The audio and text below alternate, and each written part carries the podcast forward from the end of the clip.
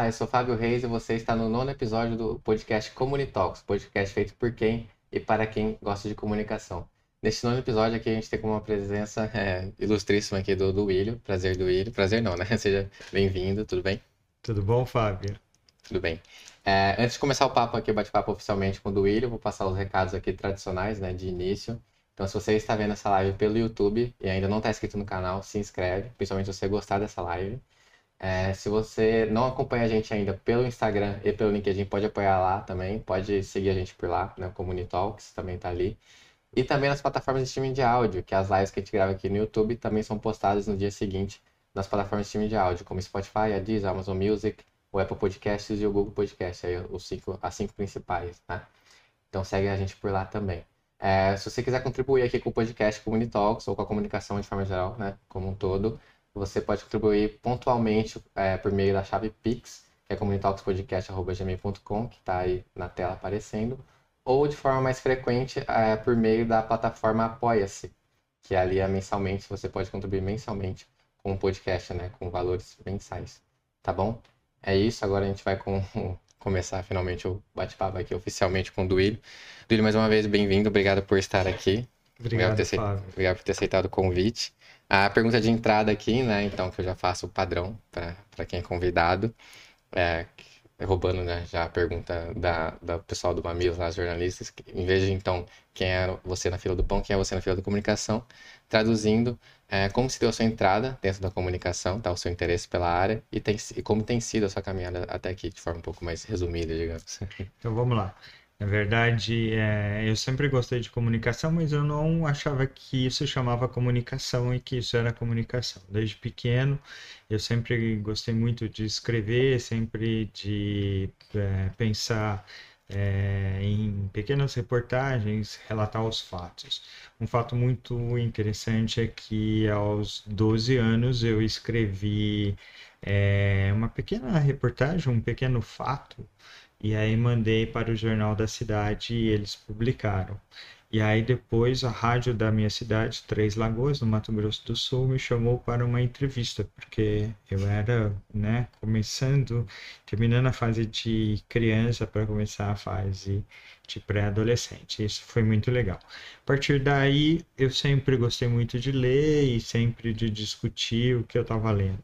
Né? No começo eu pensei em ser escritor, mas vi que pensei numa faculdade de letras, mas não era bem o que eu queria até achar jornalismo. Entrei na faculdade com 17 anos, me formei aos 21 e já estava trabalhando na numa afiliada da Rede Globo aqui no estado de São Paulo. Antes disso, mesmo no período da faculdade, eu fiz estágio em duas rádios, uma rádio FM, uma rádio AM, e também fazia pequenas contribuições para jornais mais locais, jornais de bairro. É, a partir daí, terminei a faculdade, fui morar no sul de Minas.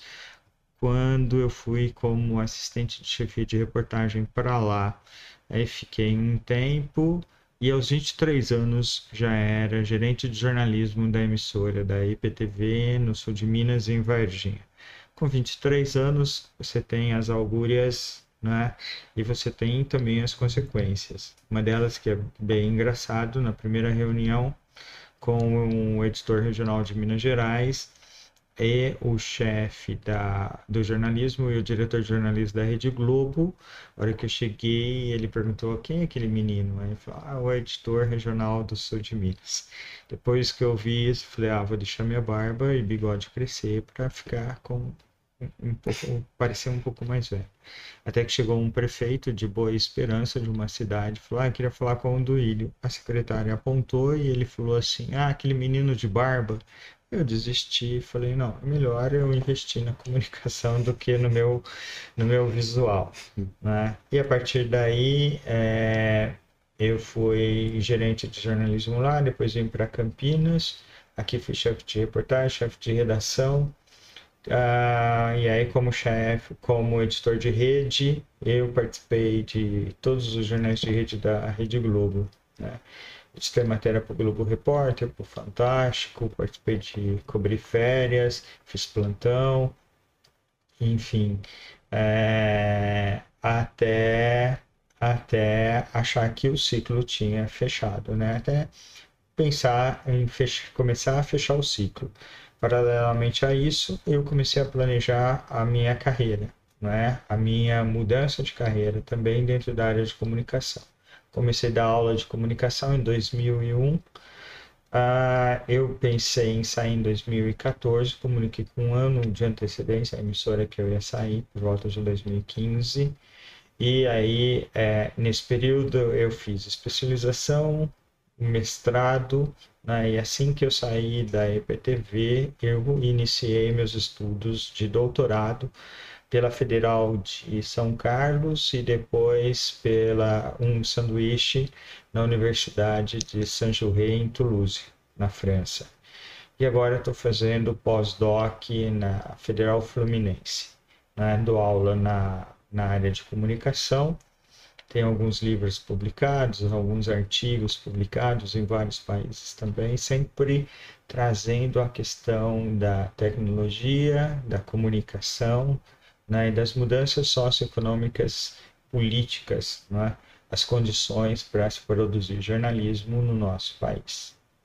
E essa experiência sua acadêmica, tipo de especialização, seja um mestrado, um doutorado e tal, começou a partir do momento que você estava deixando mesmo ali a, a EPTV em 2015 ou você já realizou é. alguns, alguns Quando eu mudei para Campinas do Sul de Minas em 95 e aí em, é, em 2004, se não me engano, aí eu comecei, em 2002 eu fiz especialização, em 2004 mestrado. E aí uhum. gostei, porque eu já dava aula, e aí falei assim, ah, acho que eu vou fazer uma transição de carreira não é porque eu já havia estava né, conquistando todos os outros jornais, todas as outras funções, coisas que eu gostava, mas que também depois não é, ia perdendo um pouco a, a, a novidade.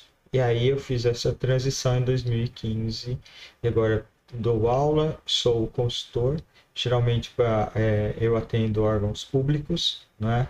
É, na área de tecnologia, internet, é, e conteúdo digital. Então, é como se fosse uma parte do jornalismo tendo atuado, você já se, se, encontrava, de certa forma, realizado, um limite nesse sentido, Sim. e você fez essa transição. Exatamente. Porque é, é para a gente continuar bem na carreira, há que se pensar nesse planejamento estratégico, né? O que é que você quer, quando você quer, para que as coisas não sejam feitas de uma forma abrupta, principalmente no nosso país, que as condições de mudanças assim são mais difíceis, não é? Quando uhum. você transita de uma carreira para outra sem um planejamento adequado, você tende a gastar mais tempo e, e fazer é, mais investimentos do que o necessário para fazer a transição. A partir da transição pronta, aí é só investir na nova carreira. E, legal. E dentro dessa experiência, dentro da área de comunicação, né? É, já são três décadas por aí? Por aí.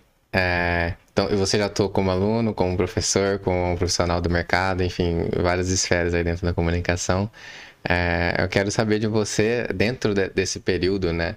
Todo que você já está na área, quais pontos que você pode dizer, né, identificou, ou identifica até hoje, é, como mais positivos ou negativos, dentro, pode ser dentro da academia, pode ser dentro da parte profissional de mercadológica, na verdade... É, e, e, depois, né, até desenvolver um pouco, né, em quais pontos é, que se estiverem dentro mais da parte negativa, que a gente pode, o que a gente pode fazer para desenvolver esses pontos? Olha só, na verdade eu ainda sou, né? Agora, atualmente, hoje, nesse momento, eu sou aluno porque estou fazendo pós-doc, estou é... terminando pós-doc, sou professor porque sou coordenador e dou aula em duas instituições, é? e também atuo no mercado consultor como consultor e aí tenho trabalhos uhum. em andamento.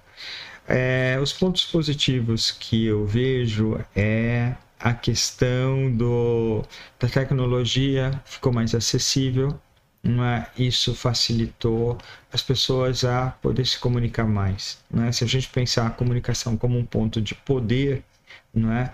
é a, o privilégio da fala é algo que não é para todos, principalmente no nosso país, dadas as condições socioeconômicas das quais nós vivemos. Por outro lado, há uma banalização, eu, eu costumo ver, é, pensar uma banalização do que é notícia, do que é jornalismo. Ela se aproximou muito do entretenimento, muito de uma rapidez em nome de uma agilidade provocada pela tecnologia, mas que carece de visões que possam é, cruzar os fatos, trazer mais informações para a tomada de decisão do dia a dia. Né? Eu penso que esse é um ponto negativo. E ao mesmo tempo que ela parece includente, né, ela também é excludente, porque não é para todos, ainda o que Foucault costuma chamar de disciplina, não é? Só as pessoas, quem são as pessoas autorizadas a falar, de que forma elas são autorizadas e quais são os, os discursos que são postos em circulação. Né? Então, assim, ao mesmo tempo que ela parece ser mais includente, ela é mais excludente. É, eu pego até um, um ponto aqui do, dos veículos de comunicação, que, por exemplo, quando tiver, estavam mais no questão do jornal impresso, os veículos que trabalhavam com esse tipo né, de, de formato, assim, no jornal impresso para escolher, enfim, para formatar ou para organizar, estruturar uma notícia, poderia seguir muito ali o editorial daquele veículo em específico e tal.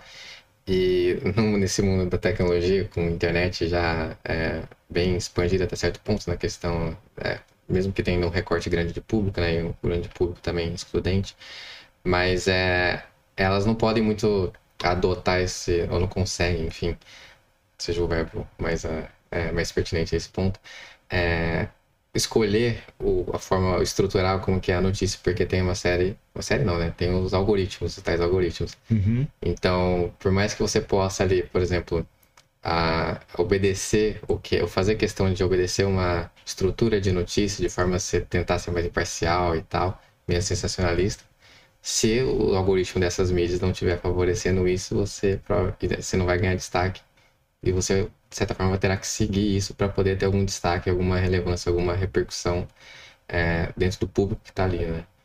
E, não, eu só estou pegando isso aqui como um ponto crítico que é, de reflexão que vale a pena, acho que a gente ser feito assim como, como imprensa, como comunicador e comunicólogo também.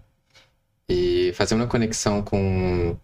Ah, mas é... é tenta, quero que você aprofunde um pouco melhor na questão do que a gente pode fazer para desenvolver Olha só, é, na verdade são várias, são várias condições de produção que impactam diretamente no nosso resultado da comunicação. Vou chegar no ponto que você acabou de colocar, mas antes eu queria destacar, veja, hoje o nosso jornalismo tem muito mais mediação, ou seja, tem muito mais comentaristas. Então, por que, que eu preciso que alguém comente algo que eu tenho condições de ler e elaborar? Não é? Se percebe o que é includente e excludente, ao mesmo tempo que parece que é includente, porque eu tenho mais possibilidade de ouvir comentários de pessoas que acompanham algumas áreas, mas elas também querem se colocar nesse papel, nesse lugar de elaborar para mim, traduzir para mim, como se o menu já tivesse posto e o prato já tivesse pronto. Né? Exato. Então eu penso que isso isso contribui ainda para um desequilíbrio, talvez pelas e aí as, as nossas condições de produção talvez por uma educação mais neoliberal, né, dos grupos econômicos, a gente tem colocado é, profissionais no mercado ainda em formação e não com uma formação mais sólida. Isso favorece, então, é, é, esse complemento de alguém com mais experiência ou mais velho capaz de fazer essa mediação e te dar o prato pronto. É? Isso me parece que é excludente, me tira a possibilidade de pensar, de elaborar. A questão da, da tecnologia influencia bastante a questão do algoritmo. É claro que todo mundo está tá de olho, principalmente os grandes grupos, está de olho nos algoritmos que eles trazem como desejo.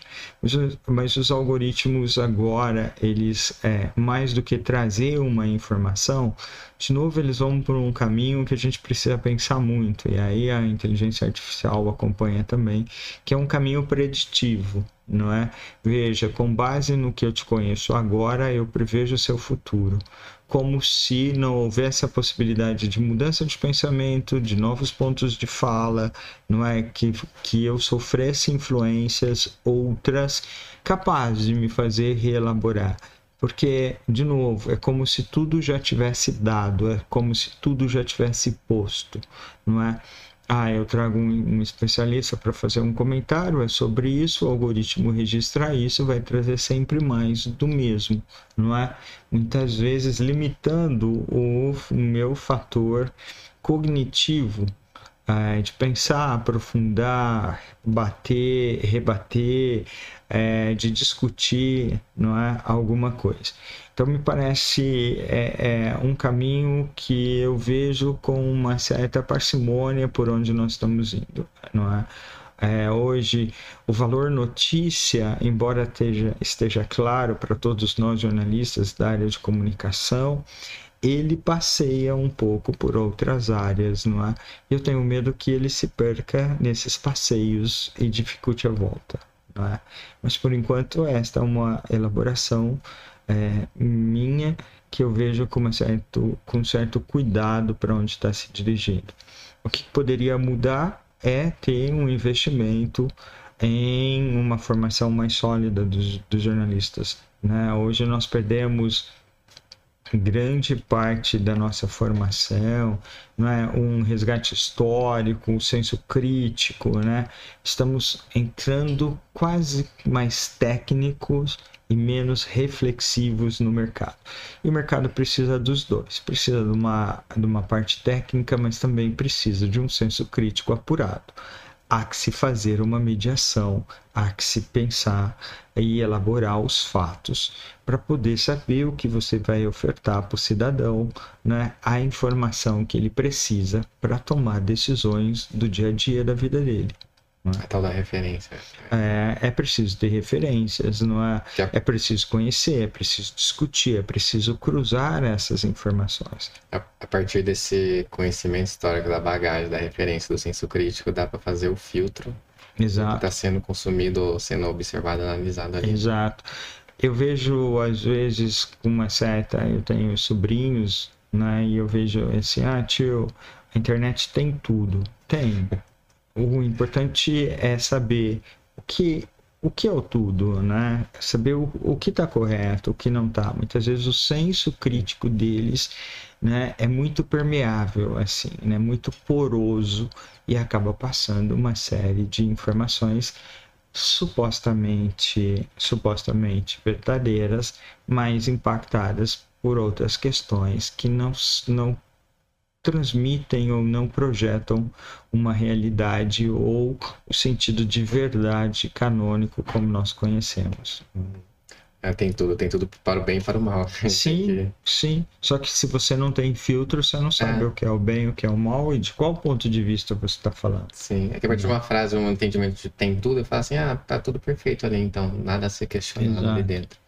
E a questão que você, a gente estava abordando aqui dos algoritmos e tal, essa questão de sempre ter um mediador, alguém para comentar aquilo que está sendo noticiado, por exemplo, é, é, já é tendência há algum, há algum tempo, né? Tipo o YouTube também, a Twitch, que é, são os reacts, os tais reacts, né? os comentários, o, que são as reações a vídeos, a notícias, para traduzir e mastigar aquilo que está sendo informado, né? E você não ter, e aí você não desenvolver isso de certa forma sozinho, né? Você ir direto na uhum. notícia, na uhum. informação uhum. e fazer essa reflexão. Precisa alguém reagir àquilo e te contar o que, que é verdade, o que, que não é, o que, que é, enfim, o que, que é bom, o que, que é ruim.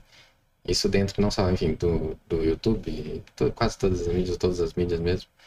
E você vai fazer um comentário assim? É, é, eu ia dizer que isso favorece muito essa era que nós estamos vivendo, né? A gente saiu da era da verdade, do penso logo existo, uma era da pós-verdade, né? Ou da desinformação que é assim, eu acredito, logo eu tô certo. Como você não tem referências que o incomodam do seu lugar confortável, aquilo passa a ser uma verdade para você, porque é o que você acredita. Não tem confronto, uhum. não é? O confronto, quando ele existe, é deletável. Então você continua sempre vendo o que você quer. Os algoritmos vão te trazer sempre referências né, que vão ao encontro do que você está pensando, ao encontro do que você acredita, e isso favorece muitas distorções. Não é? Uma distorção que eu acho, que eu penso ser pernicioso para nosso, para nossa sobrevivência. Uhum. É, o... É, eu vou até trazer um pouco mais cedo aqui a questão do que a gente é, já conversou por fora, é chat GPT, né? A Itália, acho que foi a primeira, ou pelo menos beneficiada, de questionar o chat GPT, proibir, para ver as questões de privacidade que estão envolvidas ali, né? E, enfim, é, a gente tem uma abordagem sobre essas tecnologias, o que está surgindo na internet, de mídia, de tecnologia mesmo, é, que não envolva só as plataformas, de não discutir algumas coisas, tipo se, ah, pode usar o chat GPT na produção de conteúdo, um jornalista pode usar para produzir uma notícia, um redator pode usar para produzir um conteúdo para um cliente, é, o aluno pode usar para fazer um trabalho na, na, faculdade e fica muito, assim, a meu ver, na ponta de superfície dessa discussão e não abranger o que que está envolvido na criação e sobre qual viés essa, essa criação se deu né, de uma tecnologia como essa pelo chat GPT, GPT que é o mais recente, né? É, eu penso muito nessa questão. Eu acho que as discussões que nós temos atualmente, talvez elas não sejam mais adequadas, talvez elas sejam confortáveis, não é? Porque, na verdade, o que está em jogo não é quem faz ou quem deixa de fazer, é como faz e por que o faz. Uhum. Não é? Quais são as referências, filtros que estão envolvidos nisso? A partir de quem é programado é, é, o chat, não é? Tudo bem, qualquer um pode assumir uma coautoria, não é? Mas quem é esse, esse, essa AI que é coautor? O que ela de fato faz, uhum. não é? E de quem é? Então, talvez eu penso que as discussões hoje elas relativizam é, é, uma questão maior que é a falta de uma elaboração, a falta de um senso crítico ou de uma só visão, ou favorece uma visão muito unilateral, e aí resume a discussão entre ah, pode ou não pode. Uhum. Não é uhum. sobre poder, não é sobre ter habilidade de escrever, mas é sobre ter a habilidade de pensar, de elaborar as questões, de ver o mundo de uma forma mais crítica, não é? de saber é, é, o, que é, o que é real, o que é palpável, não é? E lidar com isso. Porque é muito mais confortável quando eu não tenho que lidar com o desconforto, uhum. não é? É muito mais é, confortável quando eu não tenho que lidar com a oposição, uhum. não é? Uhum. Com os conflitos. E a gente se esquece que os conflitos são positivos também. Conflito não é só algo negativo, não é?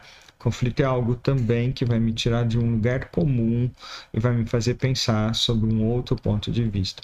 Quando a gente não usa dessas características para poder balizar o seu pensamento, a sua expressão, o seu lugar de fala, eu acho que fica é, comprometida a discussão, ela fica relativizada, ela fica um pouquinho mais superficial e aí de novo favorece essa era da pós-verdade não é? Mais do que notícia falsa, é essa desinformação que me preocupa. Uhum. Não é? De você achar que você está informado, mas você não está informado. Ou está informado só de um ponto de vista e acha que aquilo é o todo. Não é? Uhum. O que se aproxima muito da manipulação. Sim. Não é? de, de enxergar ou fazer enxergar apenas um lado da questão e não o todo. É, é, é, por exemplo, é tem uma coisa que está se discutindo, refletindo, mas acho que não está tão abrangente assim para o público, né? É que tem até o questionamento já sobre se não é mais, não é mais IA, se é o inteligência artificial, seria a inteligência superior, porque de artificial, de certa forma, já se tem quase nada ali, né? Já está bem avançado.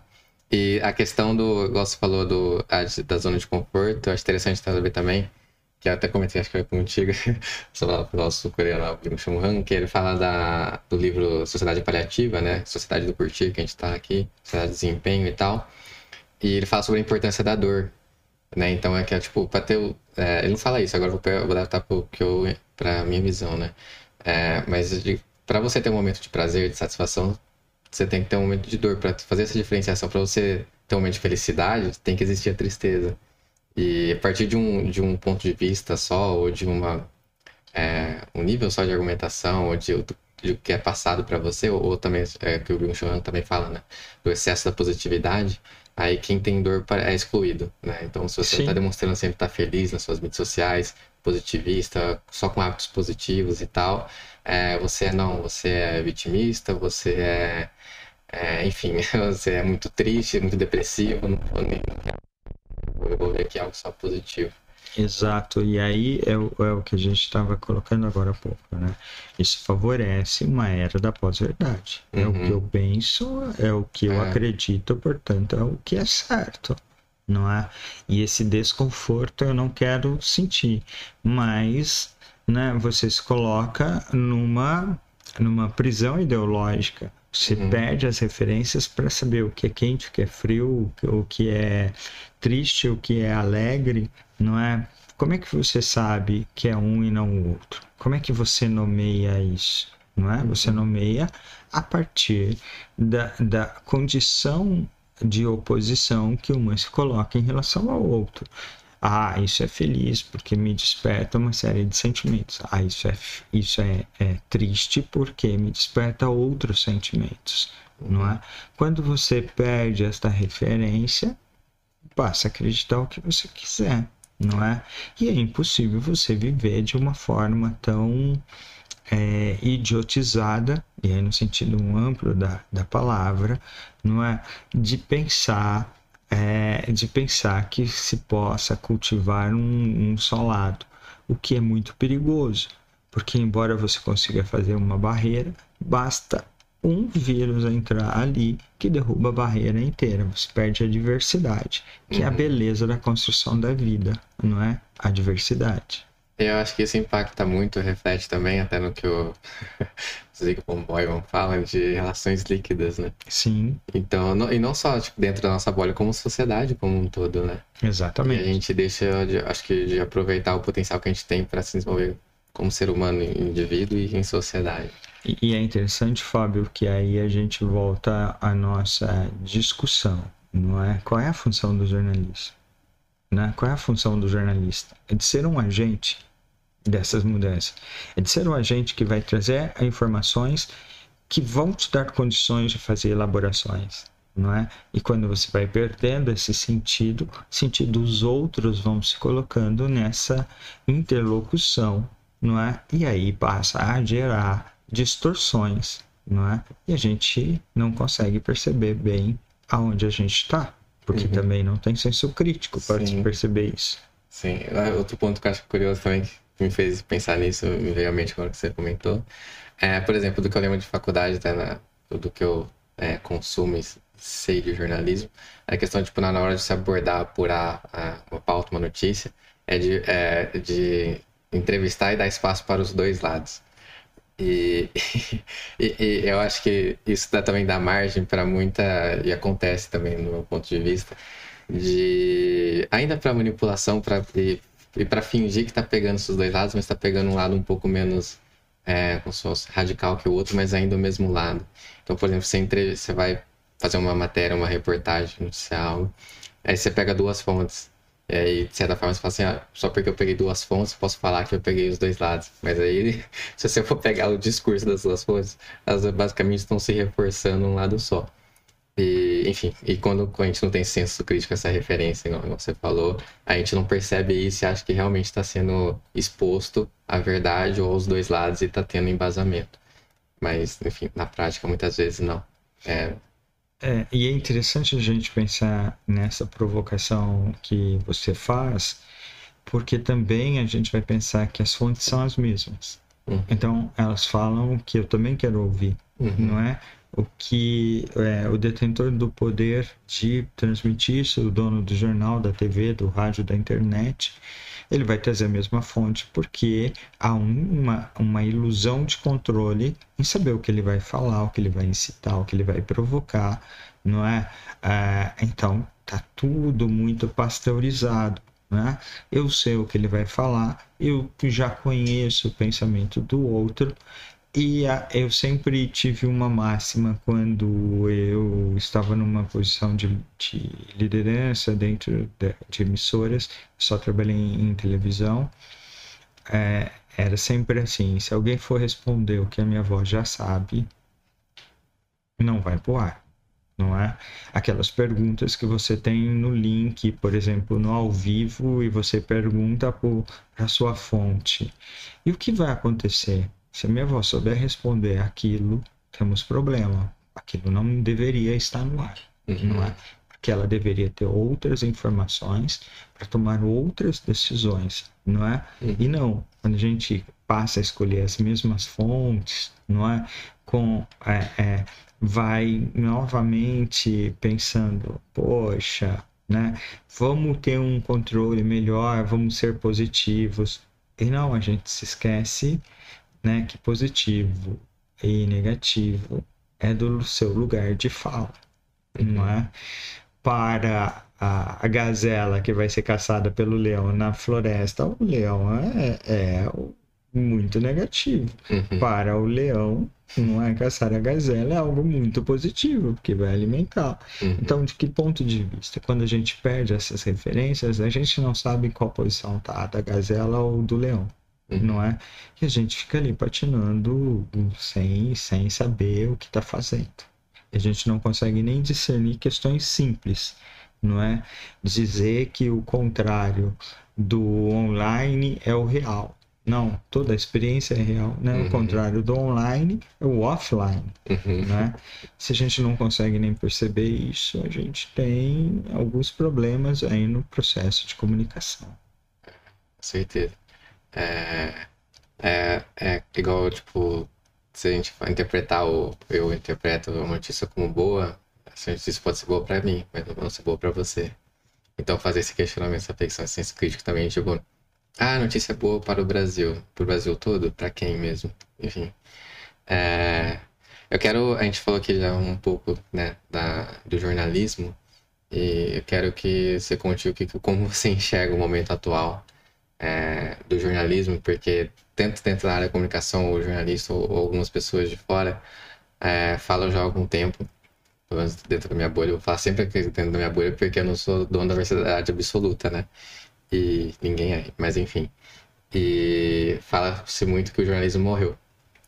E eu quero que, enfim, você reflita e comente sobre a sociedade que a gente está e, e, como é que esse termo é usado, do seu ponto de vista. Olha só, acho que a gente já está comentando isso, né? Todas as nossas uh, respostas e perguntas Sim. até agora passaram um pouco sobre isso. Sim. Na verdade, o jornalismo não morre, né? Na verdade, a sociedade é que se move não é? e se move de diferentes momentos para diferentes lados. O jornalismo é, um, é fruto de uma sociedade que ele também acompanha esses passos. Uhum. Dá para se dizer que fazemos o melhor jornalismo? Tenho dúvidas, tenho dúvidas, porque quando eu tenho gente demais fazendo essas, é, essas elaborações por mim, me deixa um pouco desconfortável.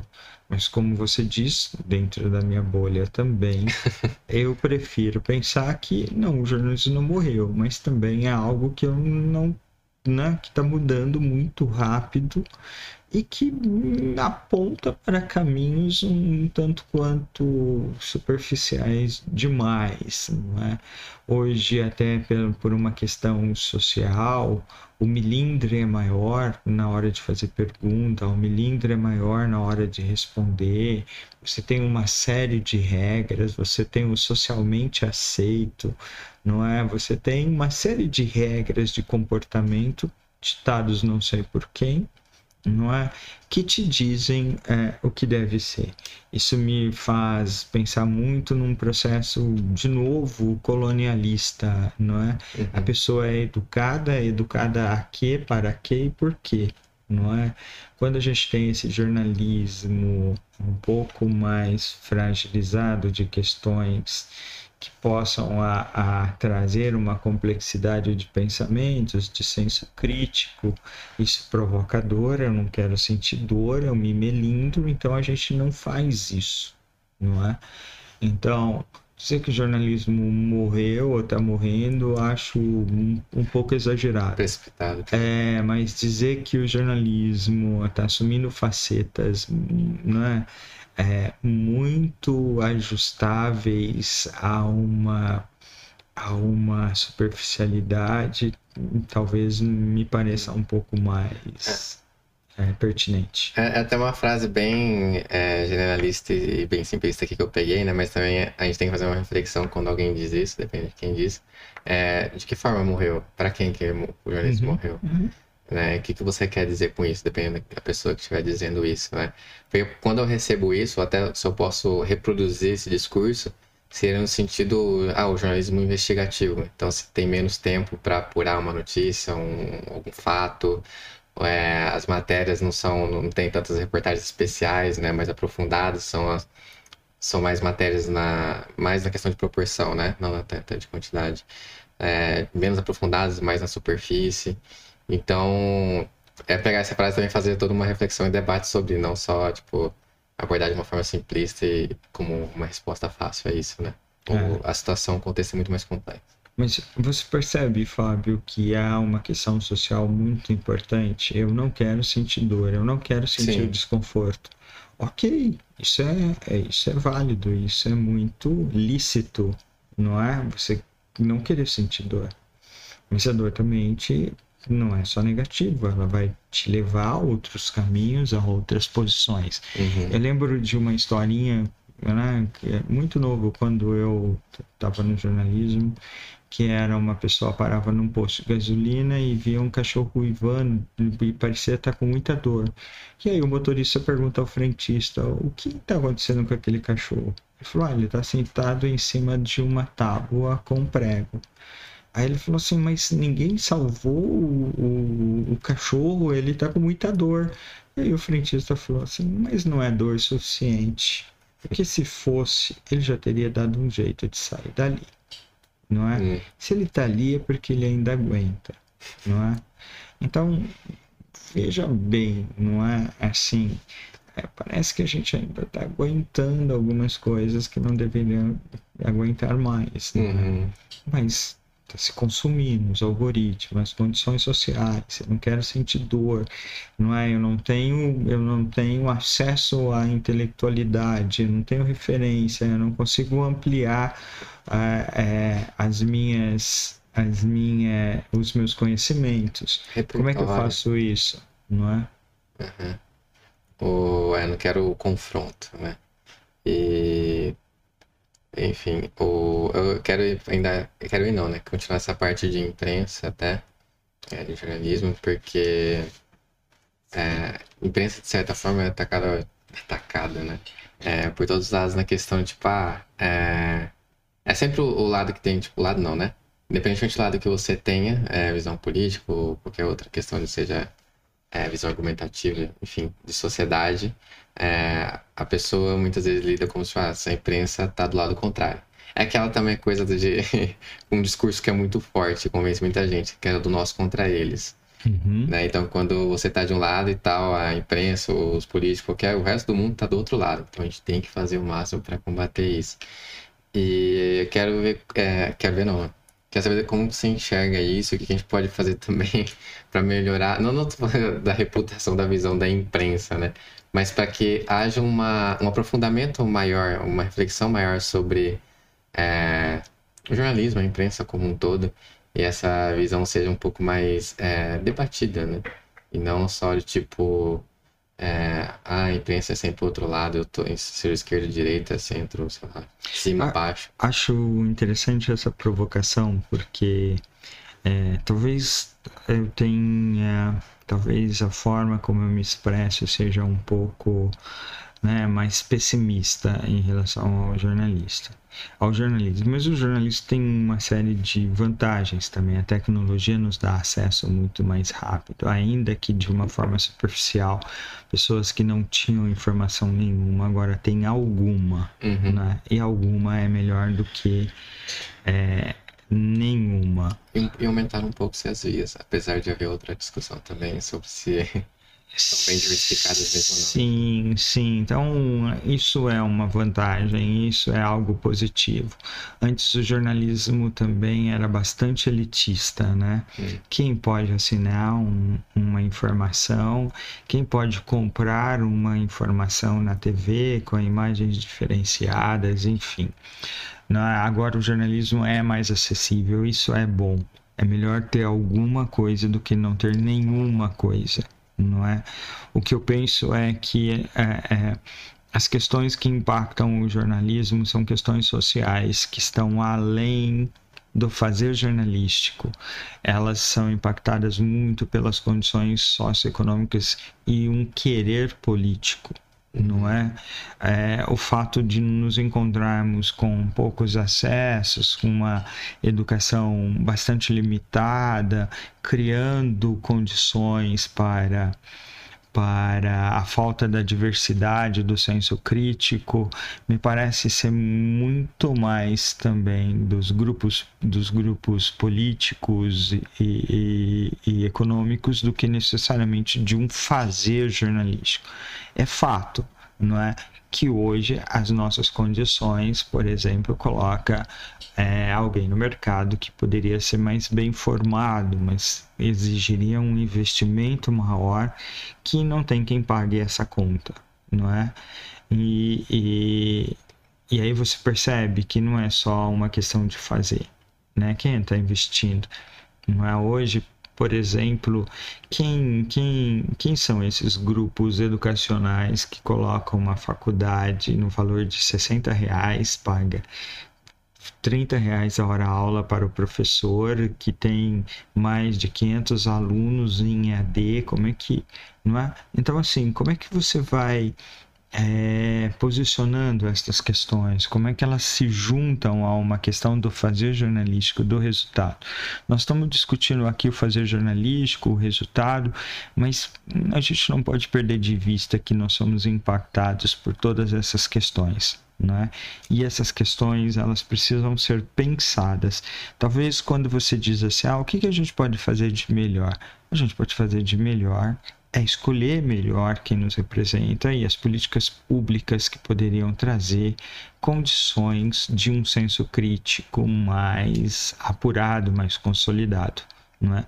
Quando a gente não tem isso, você nem sabe o que você tá, se aquilo que você está fazendo tem qualidade ou não. Dentro do posto, dentro das condições de produção, aquilo é o melhor que pode ser feito, não é?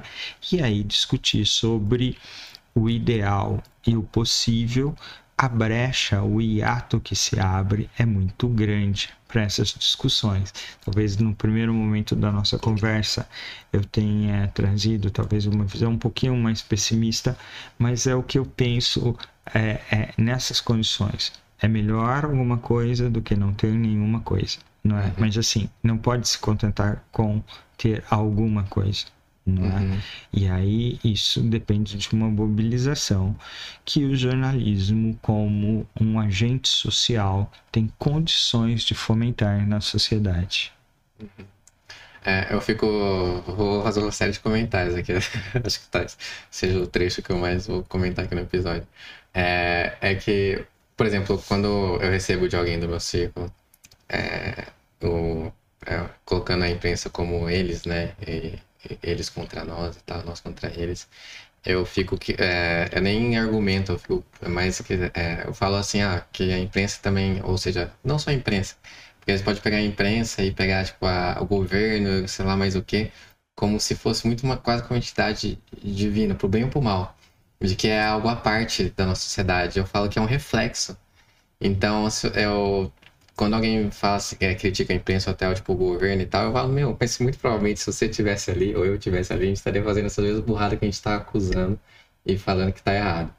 Então, eu tento, assim, por meio do questionamento, fazer a pessoa um pouco ir além daquilo que ela já interpreta de forma até vindo mastigada, né, pela internet ou não. Enfim. E. Eu ia comentar uma coisa, eu esqueci. Ah, sobre a realidade, tipo, na questão de jornalismo também.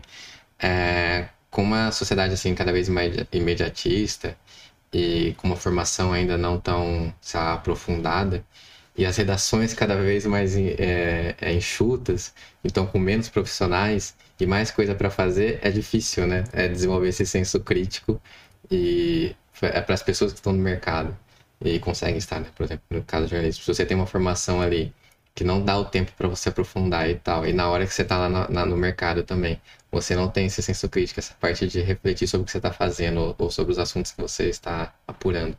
Mas mesmo assim você tem que fazer um monte de coisa é, e também, de certa forma, isso interessa a quem, né? É, é, como que é, pense menos, trabalhe mais. Por quê? E, enfim, me veio tudo isso à cabeça É, é interessante, eu, eu, eu queria pegar é, a, a esteira do que você colocou, essa questão assim, isso é o que dá pra gente fazer agora, nesse momento, não é?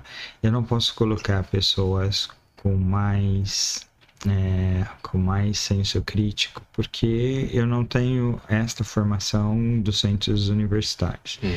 Eu não posso exigir isso do centro universitário porque não tem um investimento de base, não é?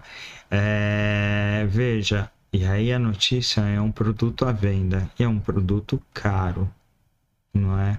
Quem paga hoje? Quem é que pode disponibilizar um dinheiro para poder se informar melhor, para poder, não é? E o que você vai fazer com isso? Né, com toda essa informação que você vai ter, como é que você vai aplicar isso? Como é que isso vai te dar um retorno?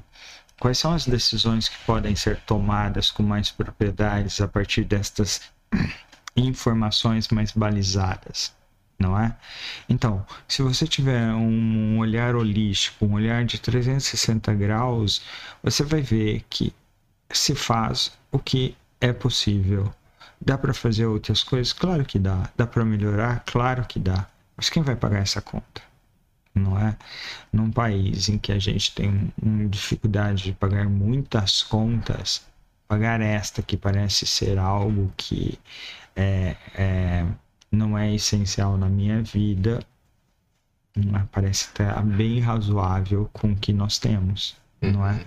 Só que a gente perde de vista que sociedades articuladas, que sociedades com senso crítico e um poder de elaboração são sociedades mais desenvolvidas. E aí a esteira do que tu disseste é a quem interessa de verdade. Uhum. Qual é o percentual de da população brasileira que se interesse por esse desenvolvimento, não é?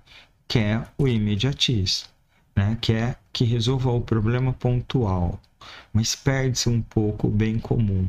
E aí quando a gente pensa na informação como um bem comum, não é? Como produto.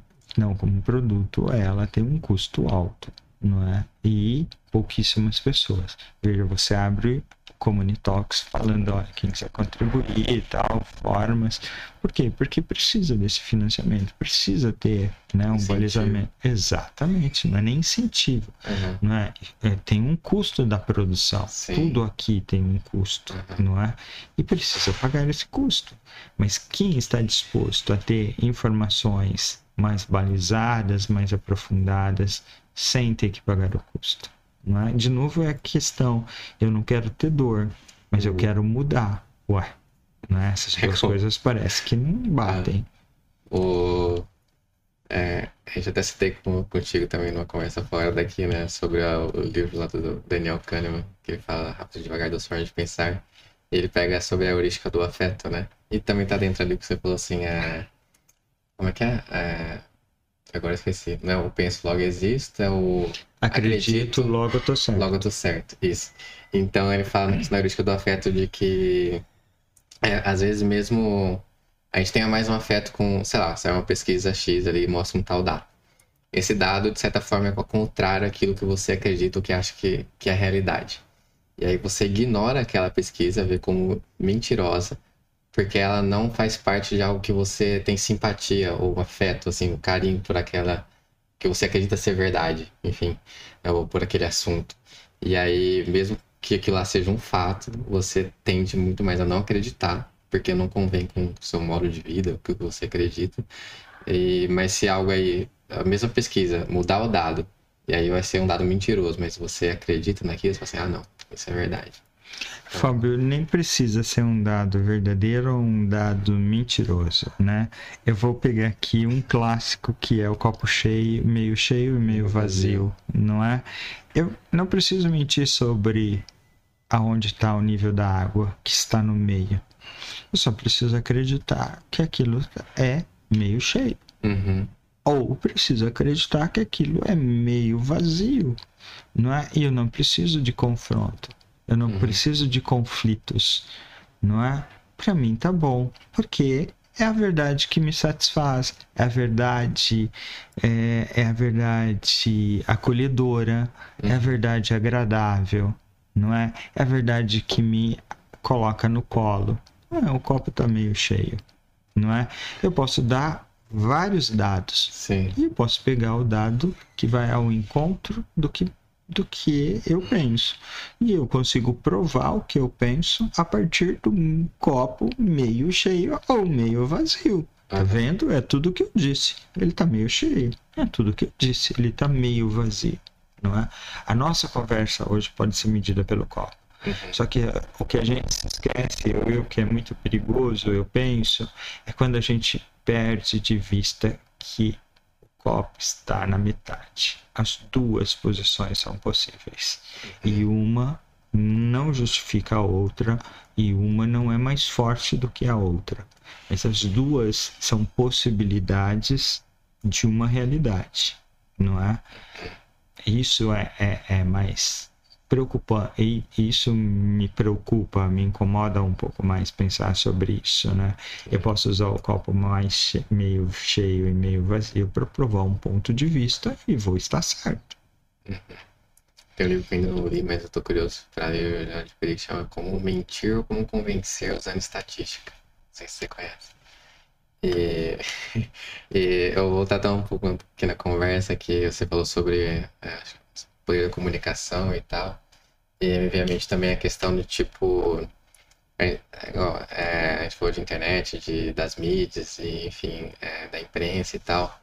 E quem que está quem que tá financiando os principais veículos é, de comunicação de notícia e tal? Quem que está por trás ali, enfim, da, das mídias, né, que veiculam e propagam, enfim, o determinado tipo de conteúdo e não outro. Então, porque geralmente quem financia, seja qual veículo for, ou é, intensifica mais um tipo de conteúdo em detrimento do outro, tem um certo interesse, é, um certo interesse, né? Tem um interesse por trás disso. E, e aquilo que você já comentou comigo, né, sobre o poder da comunicação também. Isso em várias esferas, eu tô pegando aqui na questão da, das big techs, das mídias e dos veículos de comunicação, mas a gente pode até para ver ir para relação mundo, né? Também questão de países e tudo mais. E só uma lição. é, eu, eu só queria fazer um apontamento. Veja de novo como as questões sociais permeiam estas colocações, Fábio. É, na Europa, aqui em Campinas já teve isso, a distribuição de jornais gratuitos, não é? Com financiamentos, uhum. não é? Para quem? Uma classe que não tem condições de ler, ou jornais custando centavos para que eu possa é, ter acesso, mas que informações eu vou ter acesso? Uhum. De que tipo de informações eu tenho condições de decodificar? Se a gente pensar em Jacobson, não é que o que traz o modelo clássico do emissor, do receptor, do código, da mensagem, mas qual é a minha condição de decodificação do que aqui do que está sendo dito? Não é? O quanto aquilo vai ser é, é, fixado no enunciado e não no discurso não é? Que sentidos provocam esse tipo de comunicação com interesses para quem né? E do que? O que se quer é? a gente anda perdendo a possibilidade dessas discussões. Uhum. o, eu vou transferir para uma outra parte, a gente falou disso, disso, da questão de imprensa. É, pegar a parte acadêmica, que também fala aqui dentro da minha bolha, até onde eu vejo, seja internet ou online ou offline, é, que há muita crítica também a quem está no mundo acadêmico, estudando, fazendo pesquisa, produzindo pesquisa e tal. E, e que vê boa parcela da sociedade, não certa parcela da sociedade, enxerga isso como um custo e não, de certa forma, como um investimento ou né, como uma produção de conhecimento. E é, de que forma você vê isso? Você vê da mesma forma dentro da sua bolha? Não tô falando que você enxerga assim, né? Sim. Mas o que você pode observar nesse sentido. E também, é, ainda também, é, eu vou repetir de certa forma a pergunta sobre a imprensa, né? O que a gente pode fazer para para melhorar esse contexto. Olha só, né, como isso depende também do, do atravessamento ideológico que você tem. Se eu não tenho um prato de pizza na minha mesa, como é que eu vou achar que é importante a produção de conhecimento, o financiamento de uma pesquisa? Uhum. Eu quero a pizza, eu quero a comida aqui, uhum. não é? Então, assim, qual é o lugar de fala? Quem está fazendo esse julgamento e sobre qual aspecto está se fazendo? É? Um país que não produz conhecimento é um país atrasado, atrasado no seu desenvolvimento, atrasado nas suas visões, ele não se coloca à frente, ele passa a ser um país reagente e não um país ativo, não é? Uhum. Então, quando a gente começa a pensar sobre esses pontos, tá certo. Quem pensa assim, poxa, eu preferia ter um prato de arroz com feijão do que ficar custeando a produção de... Mas é porque ele não tem informações suficientes para que aquela, aquele conhecimento produzido interfira diretamente na vida dele, não é?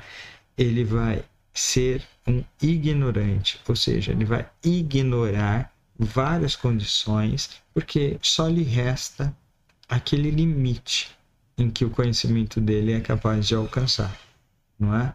Então, assim, é, não dá nem para a gente fazer uma questão sobre esta, é, é, uma polêmica sobre essa questão.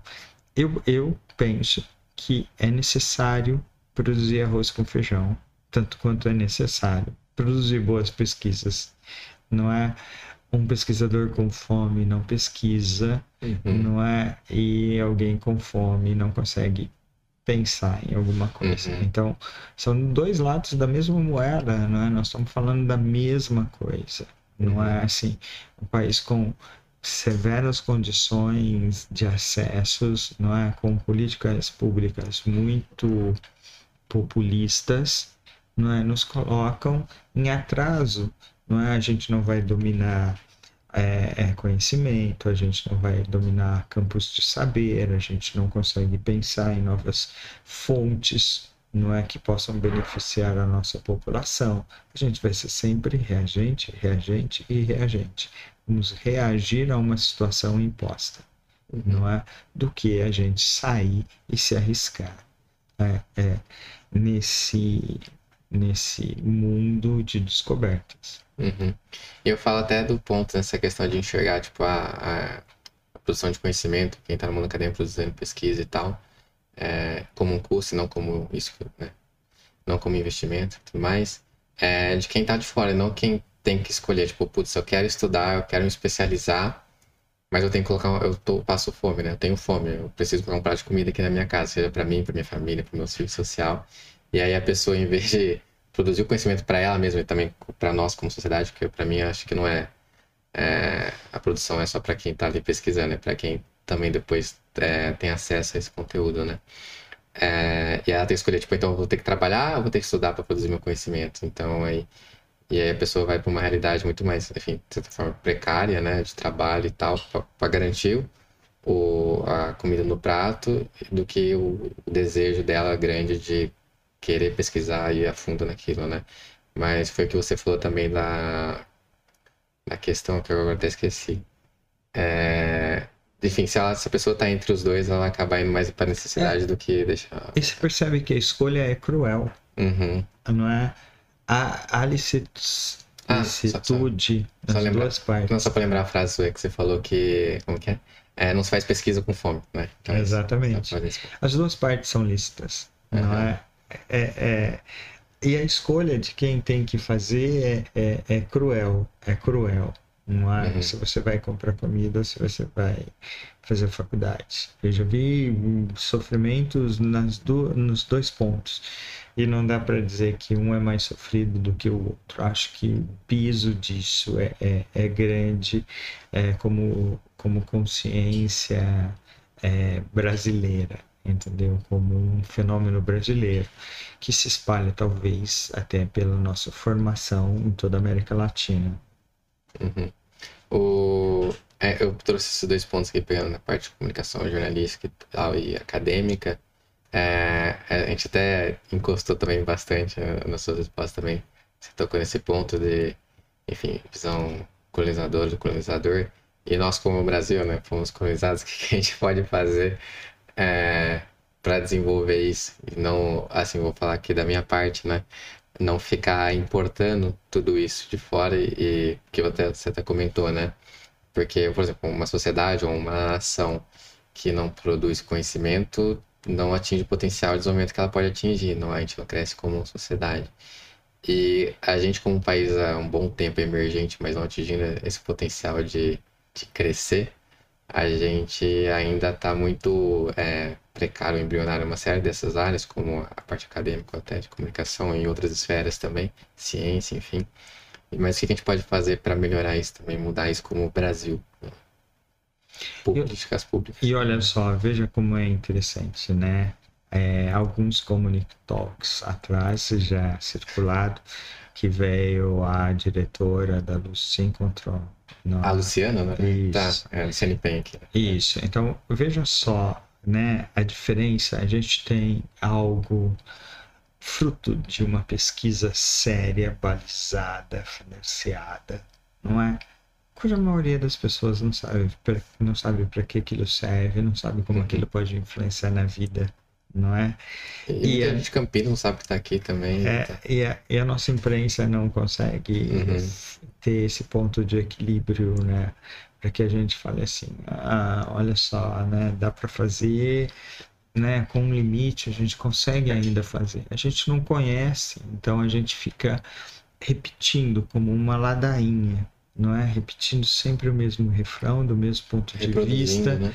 reproduzindo conceitos, sem pensar nesses conceitos. Não é? Uhum. é, a questão é, é outro ponto.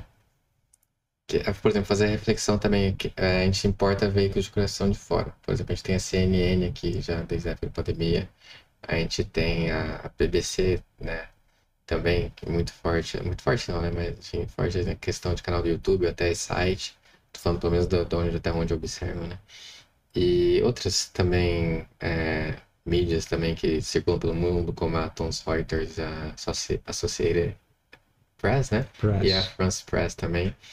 E e aí, quando a gente não tem profissionais, por exemplo, que desenvolvem esse senso crítico, não tem essa referência, a gente reproduz um discurso que, exemplo, muito provavelmente vai ser favorável a, a, esses países que têm essas mídias e espalham pelo mundo, por exemplo, a França pegando a France Press. E, e a gente tem que perceber que a gente está sob realidades diferentes, por exemplo, do povo brasileiro, do povo francês, então é necessário fazer esse, esse filtro é, de como, mesmo que tenha a mesma notícia, o mesmo evento histórico, é, a mesma guerra e tal, e fazer esse filtro, porque a gente vive uma sociedade diferente daquela que da onde vem a, a notícia, né, a fonte. Então, é, enfim, eu acho que a gente como país tem que fazer essa reflexão também, ou até desenvolver as nossas mesmo, para que faça esse recorte e favoreça mais a gente como povo do que é, o que está lá fora também. Exatamente, a gente com, é, é, ainda nomeia a imprensa massiva, a imprensa alternativa, a imprensa caseira, independente. independente. A gente vai dando nome para uma coisa que tem um único coração: uhum. imprensa.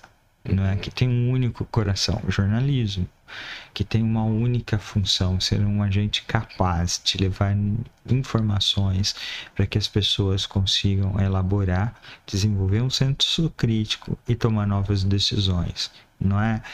Veja, a gente não consegue ter uma realidade muitas vezes do nosso próprio bairro, enxergar quais são as realidades que nos cercam, não é? A gente não consegue ter uma, uma noção da nossa latinidade, como, como essas coisas se compõem.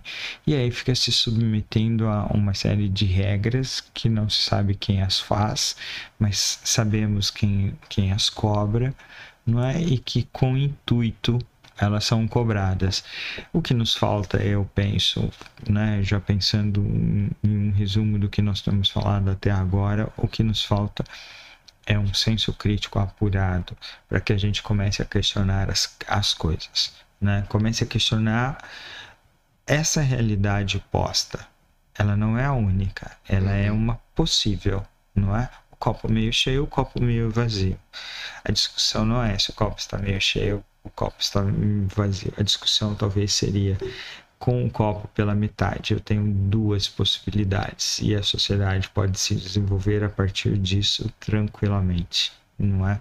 É o nível que a gente está empregando da, da discussão e não quem tem razão sobre a discussão. É? A gente opta hoje por fazer estas colocações de uma forma como se estivesse torcendo para o futebol. Uhum. Eu torço para o Corinthians e eu torço mesmo, ou eu torço pro Palmeiras, não é? Eu torço pro Flamengo, eu torço pro Fluminense. Não é uma questão da torcida. Eu não quero saber se o copo tá meio cheio ou se o copo tá meio vazio. Eu quero saber qual é o nível que se está empregando ali na discussão, né? Quais são os elementos que fomentam essa discussão? Quais são os elementos que fecham esta sociedade? De que forma ela é absorvida por todos nós brasileiros? Uhum. É um campo até que.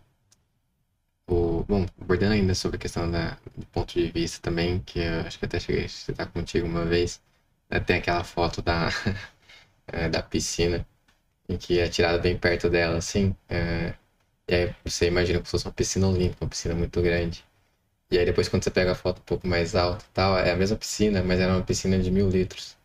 Ela só uhum. pegou de um ângulo diferente, em que, enfim, é uma piscina de mil litros, então é pequena, mas quando você coloca ela tipo na beirada, assim, na, né, no canteirinho ali, é, o ponto de vista tira foto dali, ela tem uma visão de, um, de, uma, de uma piscina olímpica bem maior, né? E uma outra parte também, eu vou botar aqui, né, que eu fiz o comentário da até importar veículos de comunicação que a gente faz para o Brasil. É, que você chegou a comentar isso comigo uma vez, né, que é, na adaptação, por exemplo, de linguagem, de idiomas, não está envolvido só a questão de troca de sinônimos, e é algo muito além disso. Então, o que a gente entende aqui por uma palavra, não necessariamente essa palavra, essa mesma palavra tem o mesmo significado ali. Às vezes, dependendo do caso, nem existe lá, né? Então, é uhum. é adaptado de uma uhum. outra forma. Então, o processo é muito mais complexo do que do que, enfim, um, uma abordagem simplista ali de trazer um, uma empresa de fora ou de desenvolver uma nossa de também, às vezes, de forma atropelada e não de uma forma mais bem desenvolvida como um todo. Veja, pouquíssimos órgãos de comunicação aqui do Brasil conseguem manter é, um escritório.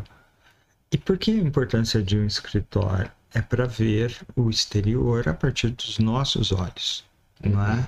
E não a partir de um olhar é, de um olhar externo.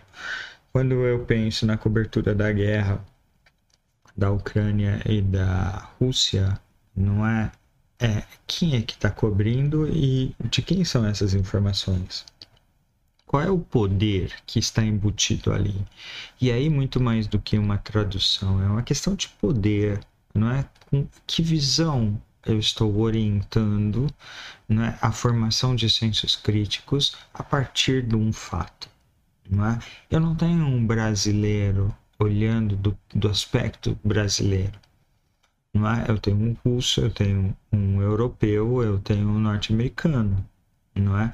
E a partir da visão deles. Tanto que se você pegar a cobertura da guerra, por exemplo, do Golfo, você vai encontrar semelhanças incríveis com a cobertura da guerra da, da, da Ucrânia e da Rússia, né? Quantas décadas estão é, é, no meio, meio dessas disso. duas guerras? Mas você vai ver o mesmo tipo de produção de imagem, o mesmo tipo de narrativa, não é? As condições audio, de audiovisual, não é? Como é que elas fomentaram, não é? O que foi discutido. Nós temos um, uma réplica Será que em 20, 30 anos nada mudou? Ou o que não mudou foi a forma em que ela é coberta e ela é transmitida, não é? Uhum. E a forma como ela é recebida. Será que em, em todas essas décadas as gerações não mudaram o suficiente para refutar esta cobertura já conhecida, já fácil, já uhum. controlada, não é? O que está acontecendo? uhum. não é? O que, que faz é, consumirmos a mesma cobertura, a mesma narrativa, as mesmas imagens? Né? Será que não temos um senso crítico capaz de refutar e falar assim, não, eu já vi isso e não é sobre isso não é? Quantos de nós é, é, falam uma outra língua, capaz de identificar a diferença entre o russo ou o ucraniano é, ou de outro país da, do leste europeu? Uhum. Você pode colocar qualquer coisa, né, qualquer imagem com gente falando qualquer língua. Nós mal dominamos, tem camadas da nossa população que não dominam o português, não é? Uhum a gente não consegue se comunicar com os nossos vizinhos que falam espanhol, uhum. não é? Então, assim, o consumo fica fácil, não é? Fica fácil eu trazer alguém que diz para mim que é o que é aquilo que eu estou vendo, o que é aquilo que eu estou consumindo. Uhum. É? Falham, então, os filtros, e aí a porosidade deles faz com que a gente consuma coisas que nós nem saibamos bem o que estamos consumindo. E quando se há aquela referência, o senso crítico já se questiona, você tem possibilidade de questionar e perceber a diferença, né? É. E aí você e... vai falar onde eu vou buscar isso? Uhum. Eu vou buscar numa imprensa estrangeira? Qual? A europeia, a norte-americana, que é mesmo que nós estamos recebendo? Onde eu vou uhum. buscar algo diferente, uma visão diferenciada? E é aquela frase também que eu acho que eu comentei contigo uma vez, eu até esqueço o nome do, do cara lá, não sei se é de Moore, alguma coisa assim, é, que fala que é o país ou o povo que não conhece a sua história está fadado a repeti-la. Sim. Então, é o caso da guerra. Da guerra. Da guerra. 30 anos se separam, é mesmo assim. É a guerra, é a mesma é, guerra. Se a mesma narrativa, pegar, como é. se fosse... Se você que está assistindo a gente tiver curioso, pegue é, é, do Arbex não é a, a tese de doutorado dele fala sobre, é, fala sobre isso. Se você ler né, e, e comparar com o que a gente está recebendo hoje, você tem olha pouquíssimas diferenças, não é? Uhum.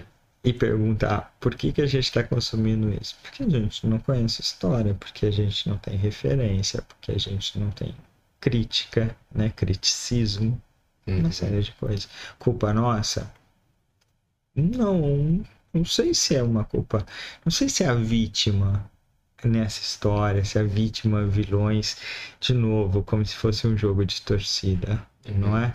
Mas é lastimável que a gente repita e repita e repita e não aprenda com as dores que, que é, uhum. nós sentimos. É, esse ponto que você trouxe, até voltar também, esse ponto que você falou e, e da tradução é... Você falou do jogo, né? De jogo. E de jogo não só questão de futebol, esporte, você vários tipos de jogo, tabuleiro e tal. É um filme que, que faz essa reflexão, já comentei contigo também, que é o A Chegada. Que, enfim, dá o contexto aqui da, da dessa história. É, que é feito pelo, por Hollywood, né, nos Estados Unidos. O diretor Denis Villeneuve mesmo fez Duna e tudo mais, dirigiu Duna, né? E nesse filme tem a retrata ali a a parte de processos da comunicação um filme que, que eu costumo recomendar como um reflexo do nosso, nosso setor, até de sociedade, não só de comunicação, né? É, que tem o contexto ali de chegar, os alienígenas chegarem ao nosso planeta com 12 aves, se não me engano são 12, um em cada ponto do mundo, E aí cada nação, cada local se mobiliza ali para fazer esse contato, essa comunicação com os alienígenas que acabaram de chegar à Terra ali, é, para entender o propósito, né, o motivo deles estarem aqui, né, no caso.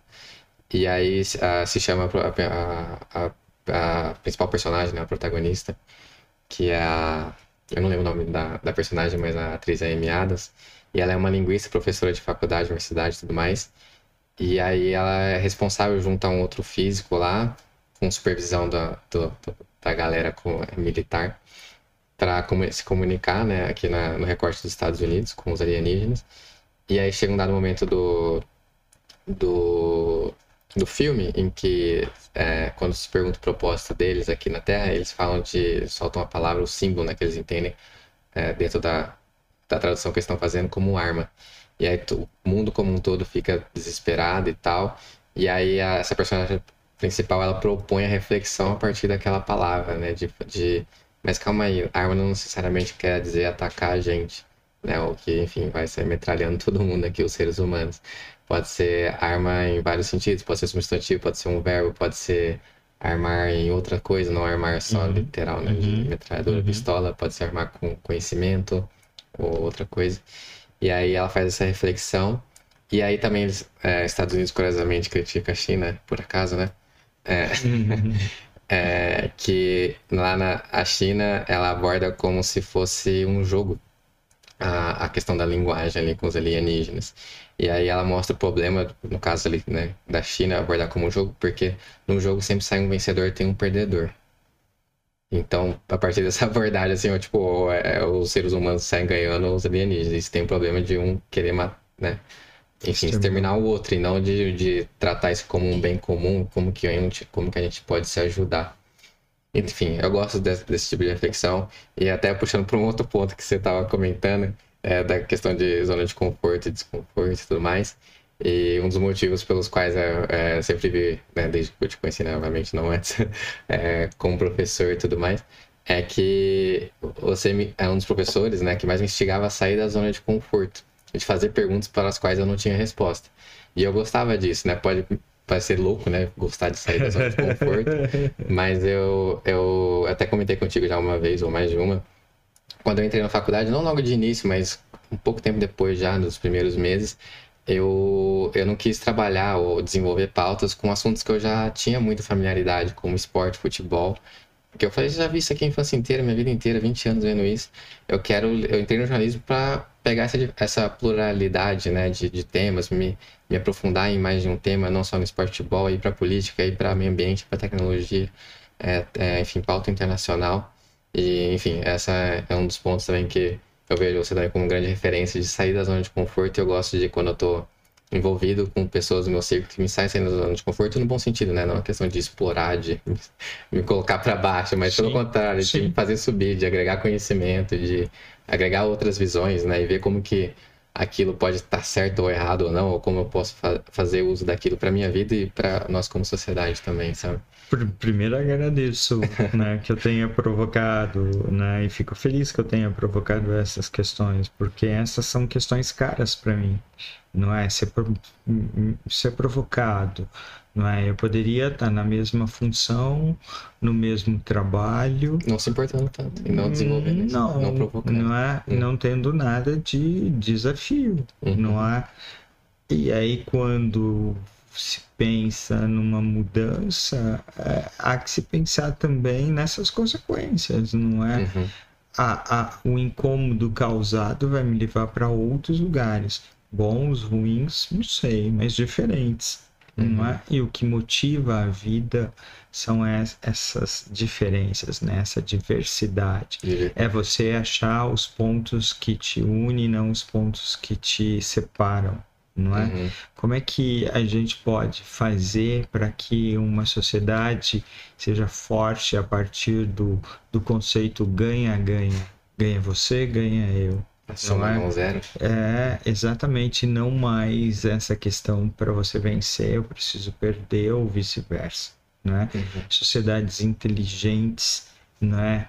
Adotam esta questão que vai contra desde a nossa revolução industrial tal que adotam conceitos em que as partes ganham, porque elas se fortalecem. Não é? Eu vejo, por exemplo, nas questões aqui, é, nas questões da imprensa, você tem que ter uma criticidade a tal ponto para que a sociedade em que você esteja inserido cresça, porque você vai crescer junto, não é? Uhum. E não de ataque, para você ganhar pontualmente com aquela, com aquela manifestação, porque você vai perder junto também. É? Uhum. Então, esta inteligência social, antropológica, né, é que é interessante de pensar na produção de conhecimento, quer seja no mercado, quer seja na área acadêmica, mas produzir conhecimentos capazes de solidificar novas visões de mundo, não é como ganha-ganha. Uhum. E que eu acho muito importante também, é, eu vou falar aqui a gente como é, profissional da comunicação, como comunicador, como comunicólogo, assim, é de. Mas isso não só abrangendo a nossa área, né? Independentemente do setor que você está, de estudo profissional, é que muita coisa, quando você está específica é, num certo ambiente de estudo social, de profissional, enfim, é, muita coisa pode parecer óbvia para você, mas é, não é óbvia para muita gente. E é aquela frase lá de que o óbito, às vezes, ou em muitos casos, precisa ser dito. Exato. Porque exato. o que, enfim, pode ser óbvio para mim, não necessariamente para você. O que uma palavra significa para mim, não necessariamente é mesmo para você. Você teve uma formação, uma criação diferente. Mesmo às vezes que pode estar dentro do, do mesmo país, o mesmo bairro, o mesmo estado. Mas só o fato de já estar em diferentes casas já tem uma certa margem, né, de, de espaço e diferença entre, entre um e outro, né? E é, voltando só ao ponto ali que eu falei, né, de você como professor, que você poderia também, de certa forma, é, não dar a mínima, porque para você você já tem o conhecimento. Então, eu falo, não preciso falar o óbvio aqui, para mim é óbvio, mas para mim, para mim, Fábio, não seria, mas eu preciso escutar, né, para eu poder ter esse contato e agregar conhecimento. E dependendo, por exemplo, do Fábio que você estivesse lidando ali, se eu fosse mais novo, principalmente, sei lá, é, na época do fundamental e tal, eu veria aquilo de alguma forma, tipo, ah, desconfortável e tal, não gosto do ele chato, professor chato, não vou ouvir ele, não tô aberto. E, mas isso teria muito mais é, é, tendência a não me agregar como ser humano, do meu ponto de vista, né? A ficar no meu mundinho ali pequeno, do que se eu desse espaço para aquela coisa que me causou um certo desconforto, uma certa vergonha também. Mas eu fui atrás de saber mais, né? Eu falando isso no meu caso, mas isso pode ser é, aplicado por qualquer um, né? Então, até certa medida eu gosto de ter que lidar isso e, e acho que é importante para todos nós como sociedade, né? E a gente precisa pensar sobre esse ter o conhecimento, né? Uhum. O conhecimento não é algo que você tem e que você vai acumulando. O conhecimento ele vai se modificando, ele vai tendo outras facetas. Não é à toa que eu te falei assim, não. Depois, né? eu ainda estou nesta mesma posição. Sim, eu sim. sou aluno. É, eu, né? eu falei no eu passado, sou professor. Aluno, é, lembro, eu sou tá. eu sou aluno, eu sou professor, eu sou um profissional e assim. Sim. Não é? Não dá para dizer. Hoje eu detenho um conhecimento, sei lá, terminei meu pós-doutorado, meu PhD, eu sou o máximo naquilo. Não né? Eu tenho conhecimento suficiente para elaborar questões mais complexas, mas isso não é o fim, não é? Essa é a metade da jornada. Né? A outra metade sempre é mais interessante. O que vem amanhã vai ser sempre mais interessante. Então, por isso eu sempre me coloco, né, da minha experiência, ainda nessa posição de aluno, de professor e de mercado, né? Quer dizer, eu posso ensinar à medida que eu aprendo não é? Uhum. E aí, à medida que eu aprendo, eu posso atuar, não é? Então, são três instâncias que não se separam, né? São três instâncias que continuamente andam juntas na minha vida, né? nas minhas escolhas. Eu acho que mesmo se você não tivesse, por exemplo, como aluno ainda, continuasse isso, mesmo ah, só como professor, você ainda tem muito a aprender. Exato. É, com seus alunos ou com, de outras formas também, com sua família, lado pessoal. E eu acho muito importante, independente da área que a gente esteja, de baixar um pouco a guarda do nosso ego e saber que mesmo como, ah, é, depois que a gente estava lá embaixo como aluno, um cargo não tão relevante, e depois a gente está lá em cima, ainda manter uma certa humildade para ver que ainda a gente tem muito a aprender a crescer, né? E porque a partir, eu, né, no meu ponto de vista, a partir do momento que você adota um, um, um como posso falar, um posicionamento assim de tipo, ah, eu já aprendi o suficiente, eu detenho conhecimento, e de certa forma é imutável, aí você vai estagnar. Exatamente. Outras pessoas vão passar você você vai parar no tempo. Exatamente. Então eu acho muito legal você também falar que não, é, não, não tem na, na questão de possuir, mas que vai atuando de certa forma Agregando. várias formas, vai né, se mudando, vai se movimentando, né? E aquela coisa também, o conhecimento que eu tenho, tipo, como comunicador, é, não quer dizer que eu tenho conhecimento maior, eu sou mais inteligente do que alguém que está na, na física.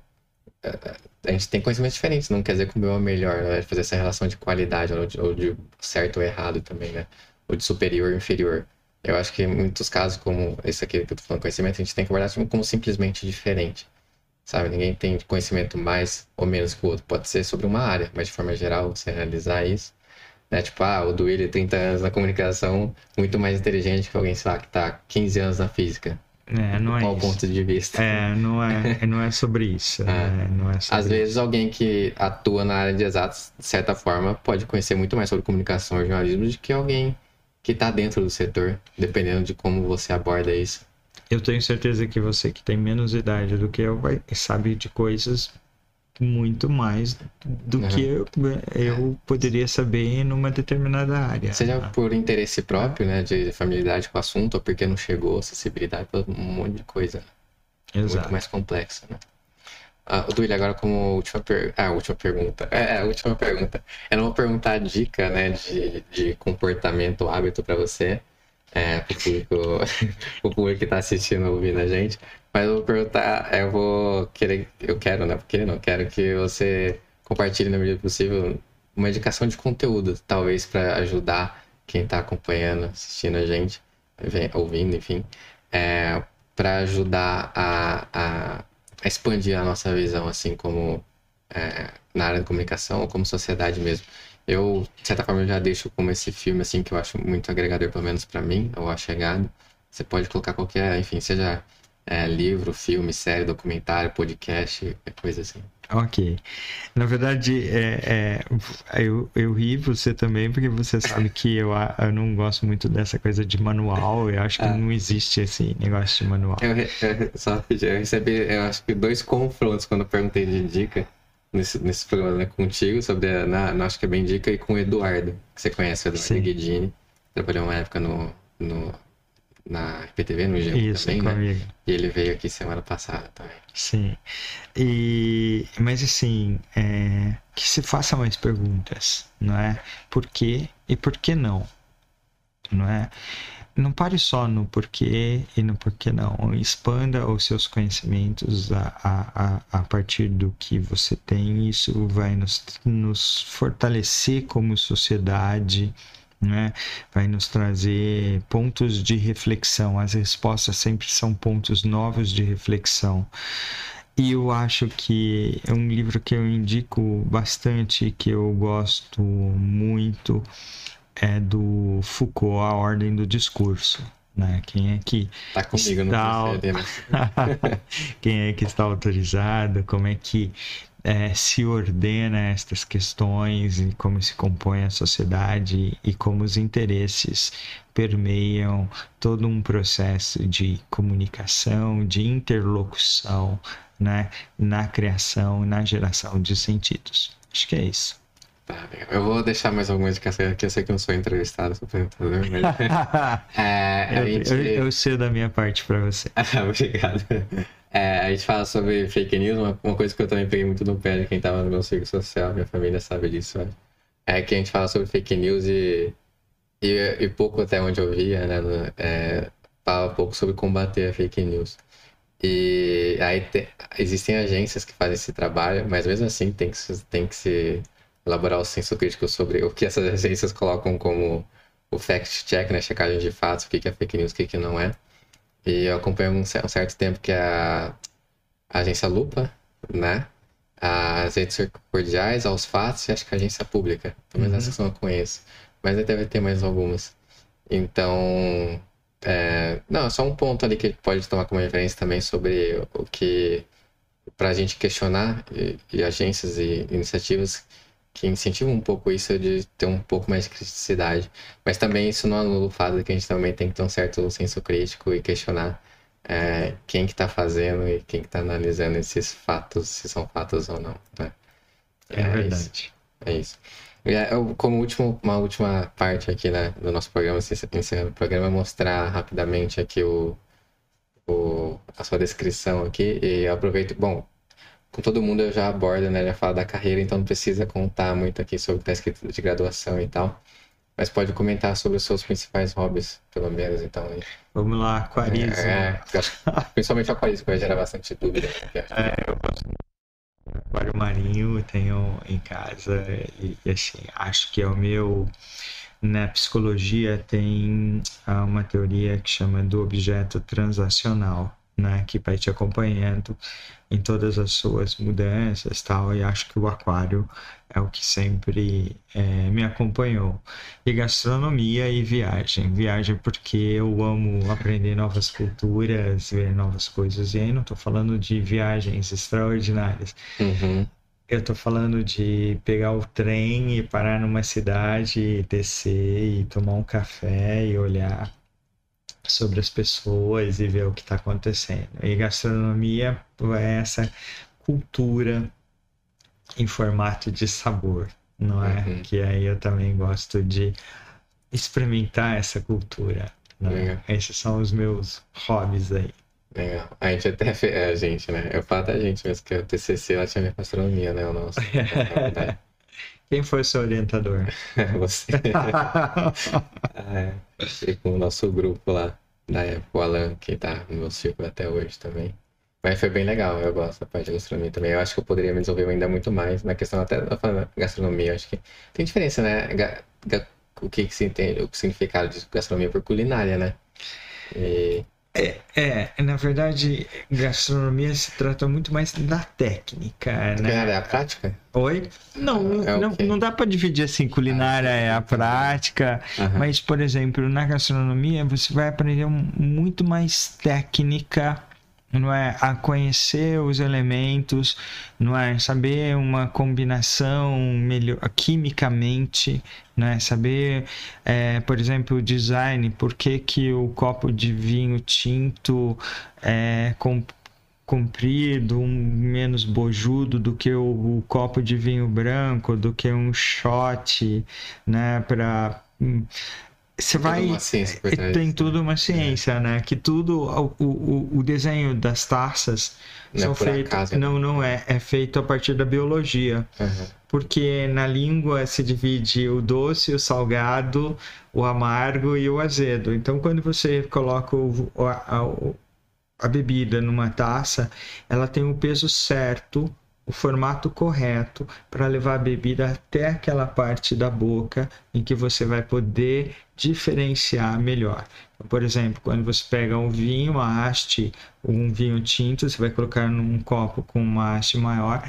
Por quê? Porque o peso vai, vai levar é, exatamente onde a sua, a sua, o seu paladar vai conseguir aproveitar melhor os sabores que estão ali, não é? A culinária é uma alquimia, né? E a gastronomia talvez seja uma técnica desta alquimia. Né? Os dois estão ali, é, mas um tem pequenas diferenças do outro. Legal. É, as mídias aí do Willi Fabrício Júnior nos dois, né? Instagram e LinkedIn, então quem quiser acompanhar o do Willi. Não sei se você posta muito ou não, mas né, vale pra, conhecer dá. pelo menos. É, né? quando dá eu, eu posto. E Duílio, obrigado, tá? Mais uma vez por ter não só aceitado o convite, por estar aqui. É, você sabe que você é uma grande é, referência minha, inspiração como ser humano, como profissional, e vem quase como tudo mesmo. E, enfim, obrigado por estar aqui. Também quero te agradecer a oportunidade, é sempre muito bom poder conversar contigo. Você é sempre um, um, um, ponto de orgulho de poder acompanhar o seu desenvolvimento e a sua generosidade em compartilhar esse conhecimento comigo, né? Com o seu velho professor literalmente falando, né? te agradeço e agradeço a todos que estão dispensando um tempo aqui para poder compartilhar essas ideias. Legal. E aí, como última tela, é... Heitor, quase chamei Heitor de Tomás agora. Né?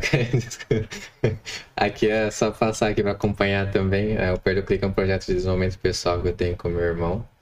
É, é só Instagram, o Magenta é o espaço que é cedido pelo Heitor, né? Para gravar os podcasts, então tem o Instagram e também o site para quem quiser conhecer mais.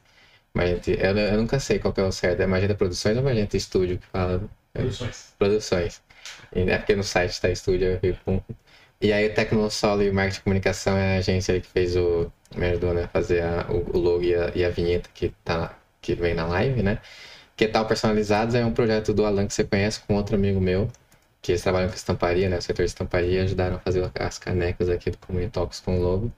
Então aí também sigam o que tal Personalizado no Instagram para mais saber mais produtos, o que, que eles fazem. E novamente a campanha apoia-se, né? Então, para quem quiser contribuir frequentemente, mensalmente com o projeto aqui, com o Community Talks, com o podcast, é o link aí apoia.c, né? A, é barra Community Talks. É, essas informações também estão aqui na, na descrição do, do, do, vídeo da live e os links também nas informações, então pode ir conferir ali para saber mais detalhes. Obrigado mais uma vez pro Duílio, é, pro Heitor também. E para quem acompanhou o podcast, seja na live aqui via YouTube ou nas plataformas de áudio, Spotify, Deezer, Amazon Music, Apple e Google Podcasts. Tá? Então não se esqueça de se inscrever no YouTube e continuar seguindo a gente por todas essas plataformas de áudio, Instagram, LinkedIn. E até o próximo episódio.